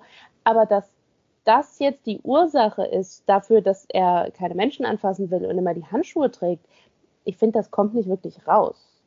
Oder? Ja, und dass, dass er deshalb ja auch nicht mit den Nash zusammen sein kann. Das ist Genau. große Bild. ist halt schwierig nachzuvollziehen, wenn du halt nicht den Hintergrund so wie ich hast von den Büchern. ja. Also es muss auch nicht immer alles so on the nose sein. Also ich konnte mir meinen Teil schon denken, aber hier und da ein klein bisschen mehr wäre schon ganz nett gewesen. Ja, finde ich auch. Du In siehst doch gar nicht den zusammen. Ja. Also es war wirklich ekelhaft in den Büchern, die Szene. Er hat ja, er schwimmt wirklich auf einer Leiche durch, ein, durch die Kanalisation. Ist wirklich disgusting. Und hier ist das zwar da, leicht dargestellt worden, aber wirklich wie ekelhaft diese Situation für dieses kleine Kind gewesen ist, finde ich, kam überhaupt nicht rüber. So, also Ja. es war zwar ab 16, aber es hat sich an, also in Six of Crows fühlt sich schon, als wäre es eine Szene, die eigentlich ab 18 sein sollte. Ja, War es nicht sogar die Leiche von, von seinem Bruder? Ich, bin mir nicht mehr ganz sicher, aber es war auf jeden Fall äh, aber ja, das, das sehr, ich. sehr traumatisch. das, also sie haben sich dafür entschieden, das Altersrating hochzusetzen, aber irgendwie haben sie nichts Gutes damit angefangen, finde ich. Sie hätten dann halt eben sowas ein bisschen, ja, wie, wie Alicia schon gesagt hat, ein bisschen gorier machen können, ein bisschen ekliger machen können, das ein bisschen genauer zeigen, statt halt dieselbe Szene fünfmal zu zeigen. Und ja, das Einzige, was sich halt irgendwie geändert hat, ist, dass es halt irgendwie brutaler geworden ist. Und das weiß ich nicht, wie halt Ach, ich vergesse immer seinen Namen. Ach, der Böse. Pekka Rollins. Genau. Wie der halt Matthias armen ähm, Cellmate Mitbewohner umbringt. Ich finde, das hätte ich jetzt nicht gebraucht. Wir wussten vorher, Mhm. dass er der Böse ist und dass er ein grauenvoller Mensch ist. Und das hätte ich jetzt nicht gebraucht.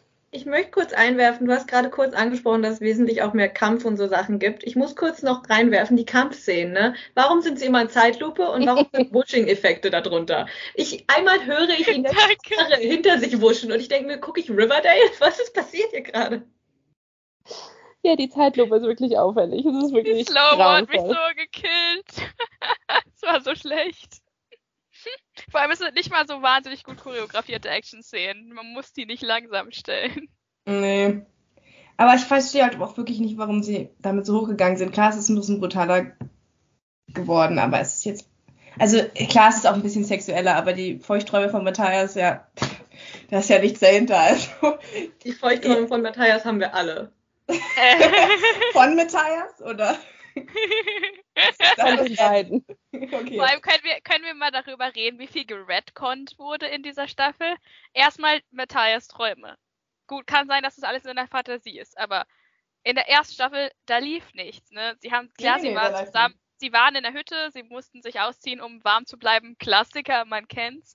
Aber da lief, da lief nichts ansonsten. Sie haben Und nur jetzt- Waffen zusammen gegessen. Und jetzt ist er, Zitat, die Liebe von Ninas Leben.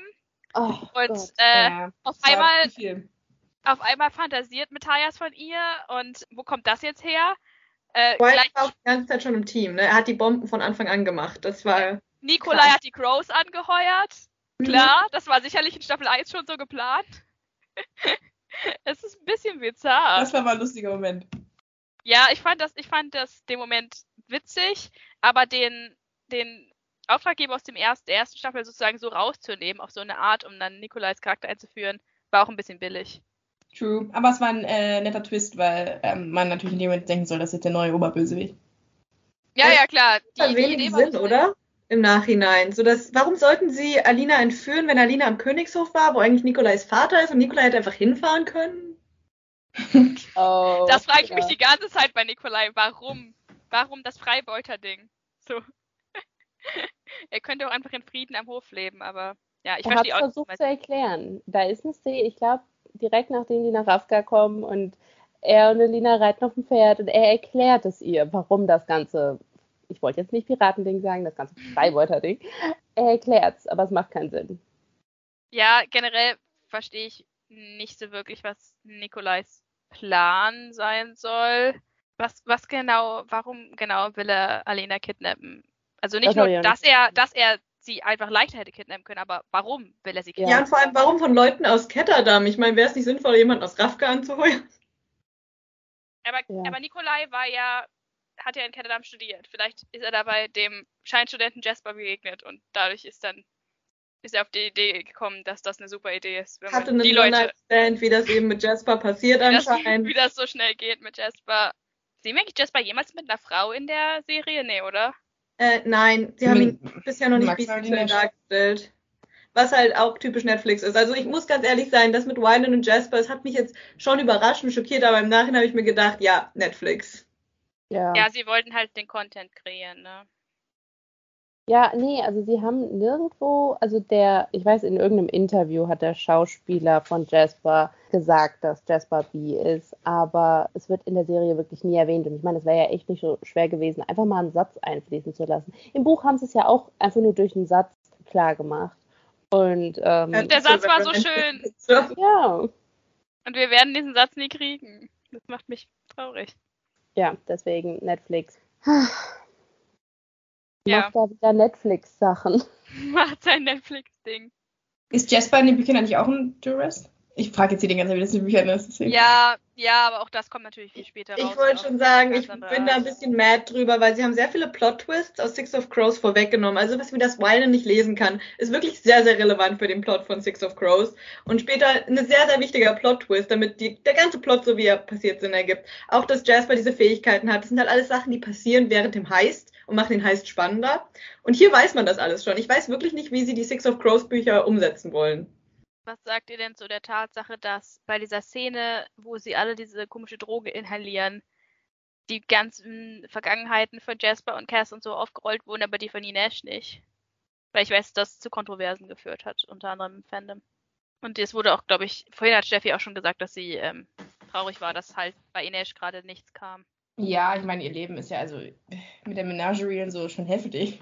Ich würde einfach gerne mal mehr von ihr sehen. Ich will ja nicht mit der Fem- Feminismuskeule kommen, aber jetzt haben wir das Trauma von allen anderen männlichen Leuten aufgearbeitet. Das wäre mal nett, wenn wir auch der weiblichen Crow äh, diese Möglichkeit gewähren würden. Und ich, ich weiß ja nicht, was sie alles so hat durchmachen müssen. Ich habe ja immer nur die Andeutungen, aber ich stelle mir vor, dass es ziemlich heftig war.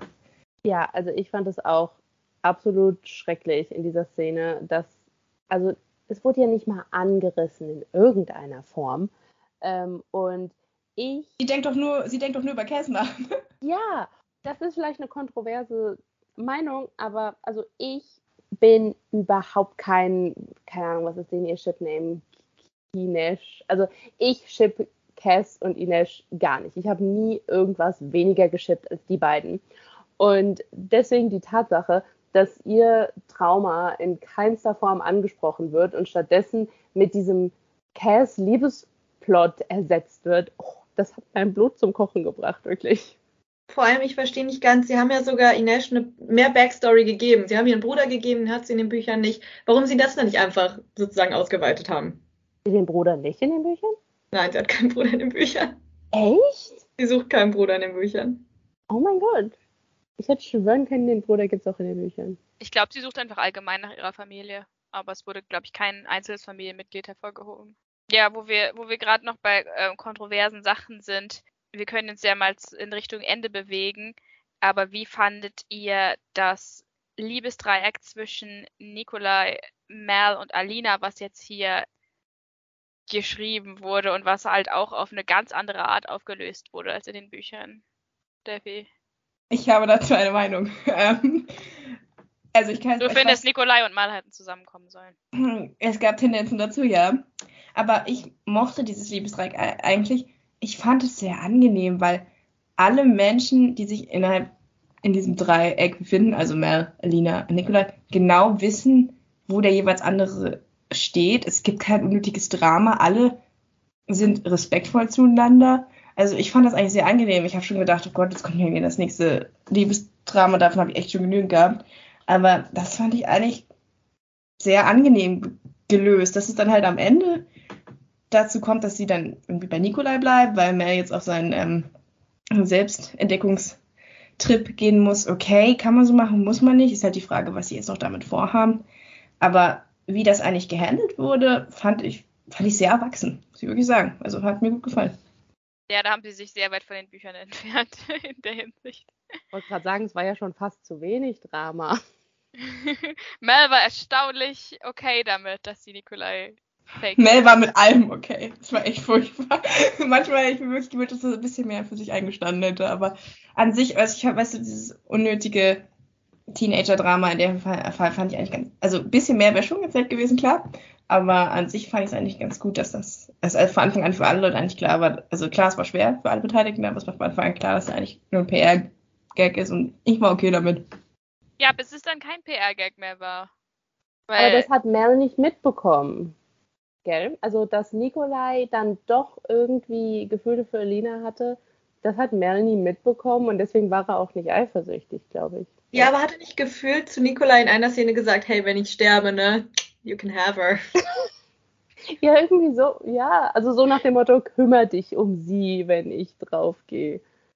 Das ist so ein bisschen Pearl Harbor, was da bei den beiden abgeht.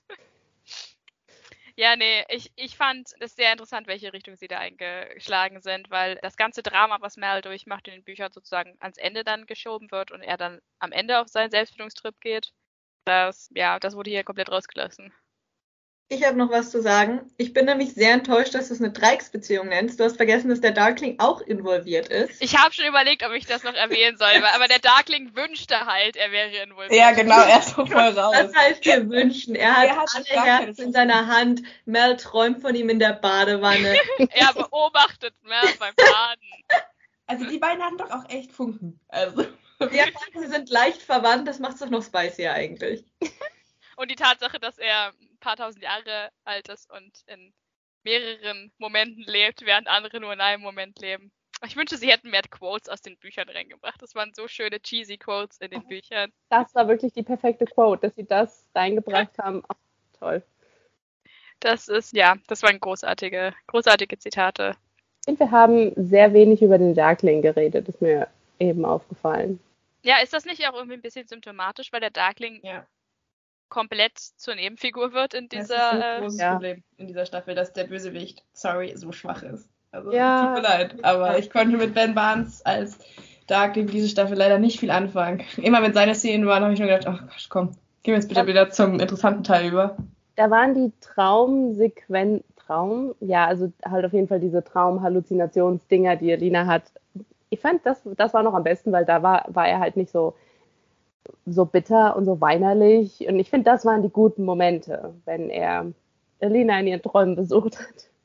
Ja, wer wünscht sich das nicht?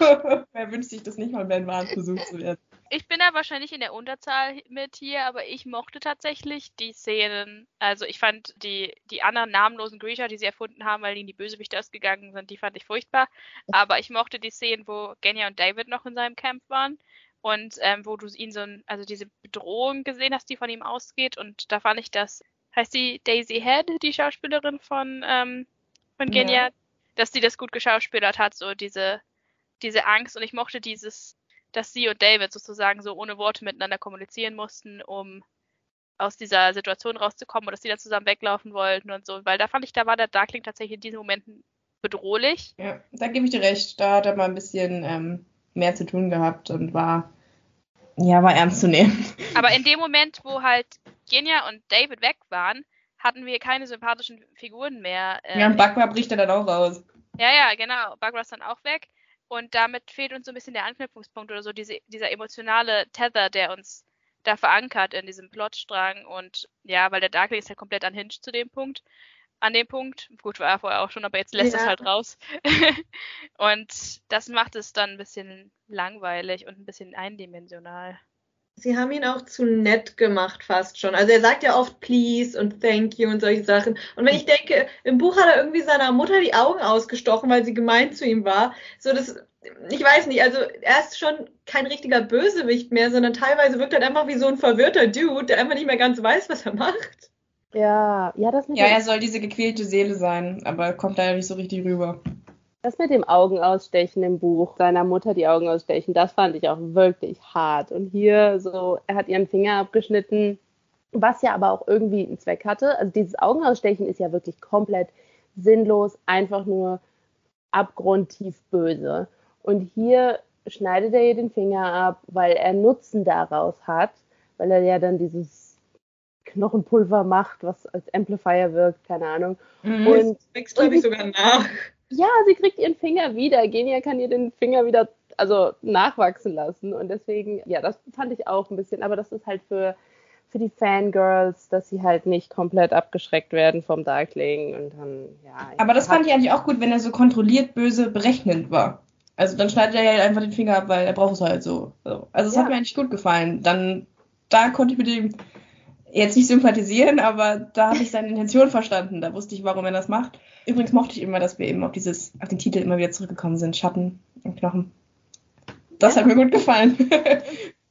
Ich meine, du kannst dem Darkling auch nicht wirklich Vorwürfe dafür machen, dass er Leuten Finger amputiert, wenn David, Alina und alle anderen auch versucht haben, alle den Finger zu amputieren. Also Doppelmoral und so. Ja, ich glaube einfach dadurch, dass sie so viel gestrichen haben, haben sie halt auch einfach wirklich viel, was der Darkling macht, gestrichen. Ich erinnere mich, in Teil 2 gab es ja diese dramatische Szene, wo er mit seinen Leuten einbricht und 10.000 Leute umbringt. Die Szenen mit Nikolai in Teil 3 und alles. Also dadurch, dass er halt einfach nicht mehr so präsent ist, wirkt er halt, finde ich, nicht mehr so böse. Ja, und du hast keinen Grund, warum sie ihn am Ende umbringt. Ja. Also, er war so, schon so mehr oder weniger besiegt. Er hatte eh schon die Kontrolle über seine Kräfte verloren. Und du siehst nicht wirklich, wie böse und wie psychopathisch er ist. Deswegen, ja, weiß ich nicht. Es fehlen halt auch die Menschen um ihn herum, die sich noch für ihn interessieren. Das ist zum Beispiel eine Sache, die ich bei Packer Rollins tatsächlich ganz spannend fand, dass seine große Schwäche sein Kind war. Das ist normalerweise nicht so bei Bösewichten. Normalerweise sind Bösewichte so wie der Darkling und schneiden halt Leute Fingern ab, so. ihren, war, ihren eigenen Müttern. Das, halt das war eine der stärksten Szenen in der ganzen Serie, äh, in der ganzen Staffel, war die Szene mit dem Kind. Ja. Also die, wo ähm, Packer Rollins Kers angefleht hat, sein, ihm seinen Sohn zurückzugeben. Die war gut, weil sie aus dem, aus dem Buch war. Aber ja, da hattest du zum ersten Mal das Gefühl, dass das eine reale Art von Horror ist und nicht dieses Monster, Schattenviecher, Knochenmagie und so, sondern wirklich eine ganz reale Angst von einem Vater, dessen Kind halt entführt wurde. Und deswegen hat es viel stärker gewirkt. Ja, und es war natürlich spannend, weil äh, in dem Fall halt Kers der Böse war sozusagen. Aber können wir noch mal einmal ganz kurz, ich weiß, wir müssen noch langsam zum Ende kommen, aber ganz kurz auf die Unterschiede zum Buch eingehen. Ich möchte gerne mal über diese Feuerbird-Sache reden. Achso, die ist in den Ist Büchern. das wirklich so? Ja, ja, das ist aus dem Okay. Okay, Wahnsinn. Ähm, es wird ein bisschen mehr als so, ein, so eine Mystery-Sache dargestellt, dass sie halt wirklich da sozusagen ermittelt und die Sache mit Morozova rauskommt, dass er halt St. Elia ist und dass Mel der Nachfahre ist und so. Aber ja, das ist in den Büchern. Ich glaube, es gibt noch eine explizite Szene, wo Alina salty ist, dass sie nicht die Nachfahrin ist, weil sie denkt, oh, jeder weiß, träumt davon. Aber es wird auch mehr angeteasert. Also es gibt, glaube ich, in Teil 2 eine Szene, wo Mel sie berührt und ihre Kräfte werden stärker, weil er ist ja ein Amplifier. Mhm. Und ist es auch so, dass Nina ihn am Ende rettet? Nein, Oder weil ist es die Crows, die Crows und Stimmt, das- Alina und ja, okay, sind ich- niemals begegnet. Ich wusste nicht, vielleicht war Nina mit dabei. Aber, ähm, okay, ja, wie, wie, wie retten sie das dann am Ende? Wie läuft es denn? Keiner mehr, okay. Alles Nein, klar. ich glaube wirklich, sie ersticht ihn und dann lebt er einfach wieder. Es war irgendwie so ein. Ja, es ist irgendwie so eine, It was a bit unclear. so ein bisschen YA-magische, so wie bei Rapunzel, wo sie ihn mit seiner einen Träne irgendwie, mit ihrer einen Träne heilt. Irgendwie sowas in der Richtung. True Halt so wie bei, bei Harry, wo der Horcrux dann halt einfach tot ist in ihm. Genau, genau. Okay, alles klar, gut. Danke. Dann wurden die wichtigsten Fragen meinerseits Ja, ausgeklärt. das Ende Schön- des schön, dass Buches ist auch da- wesentlich mehr chill. Ja, reden wir doch mal über dieses Ende. Was, was war da Ja, los? was ist los mit der Pest, Leute? Was bricht da aus? den, ich meine jetzt nicht mal unbedingt das, was da in Nikolai ähm, erwacht. Äh, Ich meinte jetzt eigentlich eher, dass Alina ihre Kräfte behält, dass Alina Oh. nicht, nicht tot ist, Ja, und dass diese Krankheit ausbricht. Wo kam Das, das, denn jetzt ähm, her? dass, dass Alina am Hof bleibt und irgendwie einen Triumvirat macht mit Triumpheminat, ich weiß nicht, mit Soja und Genya. Jetzt vielleicht Königin wird von Ravka, wenn Nikolai das wirklich durchzieht. All das ist nicht in den Büchern. In den ja. Büchern, in den Büchern heiratet sie ihre Jugendliebe, macht, macht, das, macht das Waisenhaus wieder auf, ist praktisch genau da, wo sie angefangen hat. Und jetzt geht es in eine ganz andere Richtung. Ja, es ist so wholesome am Ende der Bücher, finde ich. Und hier, das, ja, es ist halt, wir sind noch nicht fertig mit der Story anscheinend. Wir halten uns ein Hintertürchen offen, wobei ich halt finde, dass wenn man halt dieses Hintertürchen nutzen möchte, sollte man es nicht mit Lina machen. Also ich finde halt, man kann halt eben King of Scars, also die Nikolai-Sache weiterverfolgen oder halt die Six of Crows-Sache, aber ich finde halt eigentlich die Darkling-Elina-Sache sollte jetzt aufhören, weil die Bücher aufhören, oder? Ja, sehe ich ähnlich. ich finde, die Geschichte ist erzählt. Ich frage mich auch, weil Ben Barnes war ja so ein großer Selling Point, wie sie ihn zurückbringen. Weil ich könnte mir nicht vorstellen, dass sie Staffel 3 machen und ihn nicht versuchen zurückzubringen. Ja, und was halt, auch, was halt auch echt komisch ist, ist, wenn, wenn wir sagen, wir wollen Elena, Mel und Co. weiter dabei haben, warum werden dann Buch 2 und 3 zusammengelegt? Warum nimmt man sich also die Möglichkeit, dieses Material auszuschlachten? Gleichzeitig lässt man es dann aber offen. Das erschließt sich mir nicht. Naja, Buch 2 war handlungsmäßig ein bisschen dünn. Aber man Aber ich hätte ja. Sorry, ich wollte nur sagen, ich habe mir dasselbe bei den Crows gedacht. Da hätten sie auch so viel auszuschlachten, was sie jetzt einfach weggeworfen haben. Ja, Ja. absolut. Keine Ahnung, da haben sie sich so ein bisschen selbst die Zukunft verbaut. Was mich auch zu der Frage bringt, ob ihr denkt, dass, dass da überhaupt noch was kommen wird. Weil für mich, also ich will nichts sagen, ne? weil es ist ein Monat vergangen, aber ähm, es kam noch keine offizielle Me Me Meldung, dass Staffel 3 bzw. das Crow Spin-off kommen wird.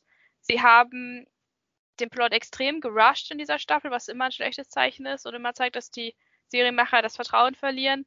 Ich weiß nicht, ob da noch was kommt.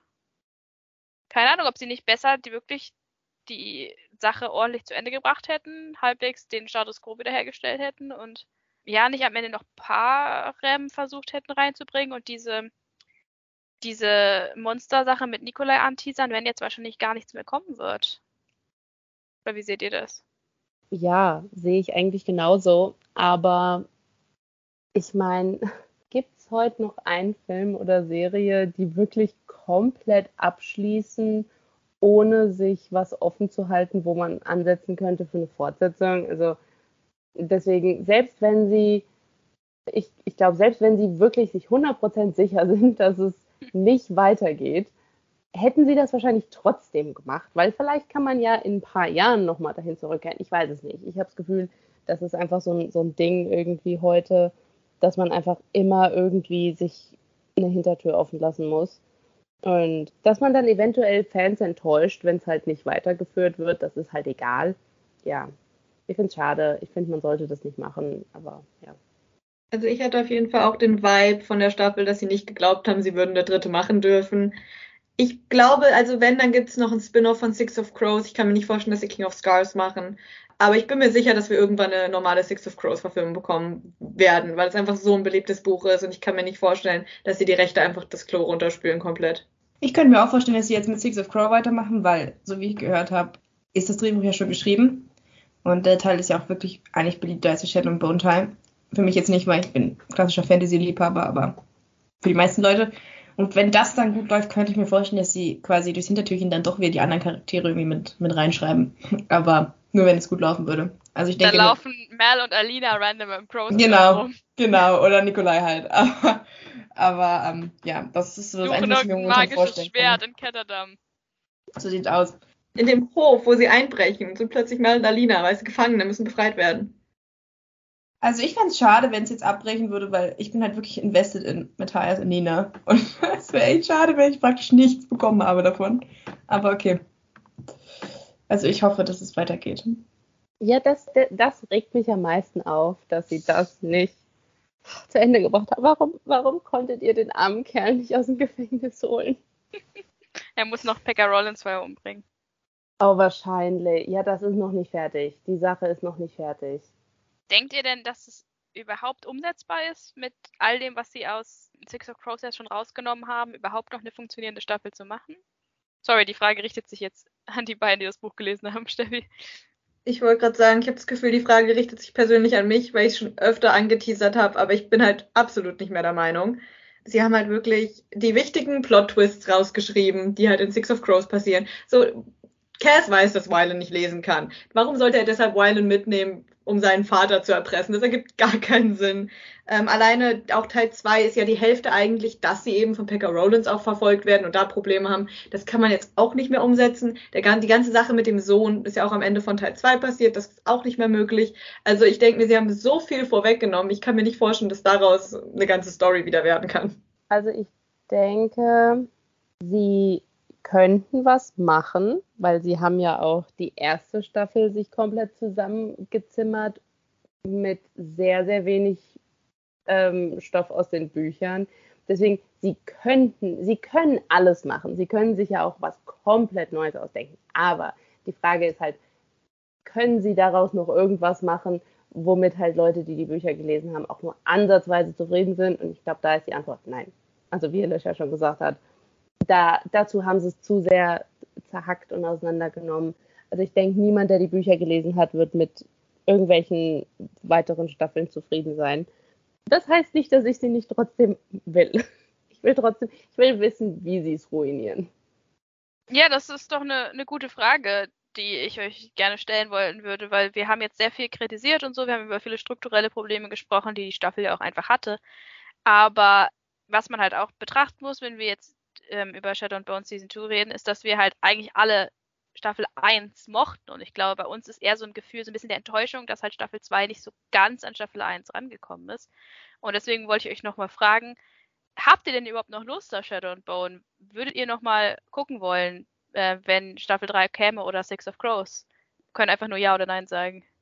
Ja, ich habe ja schon gesagt, dass äh, ich mit Matthias und Nina gerne nochmal gucken möchte und mal sehen möchte, wo das hinführt. Und ich war, also ich finde, ich habe gar nicht so kritisiert. Also der Plot-Twist in Folge 6 hat mir sehr gut gefallen. Ich saß wirklich mit ähm, offener Kinnlade. Und ja, ich habe mich gut unterhalten gefühlt. Also ich habe ja gesagt, ich habe lieber zu viel drin als zu wenig. Deswegen, ja, ich weiß nicht, soll ich meine abschließende Bewertung auch schon raushauen, Milena? Wenn Alicia und Felicia nicht, nichts mehr sagen wollten zu den Möglichkeiten von Spin-offs und Sequels, Nee, eigentlich. Nee. dann hau raus. Wie, viel, wie viele Sterne, also Kenner unseres Podcasts wissen, dass wir am Ende immer eine Sterne, äh, Sternebewertung von 10 vergeben. Wie viele Sterne würdest du denn Shadow and Bone Staffel 2 geben, Steffi? Wie viele Sterne sind mir, sind mir Ben Barnes wert? Das ist die Frage.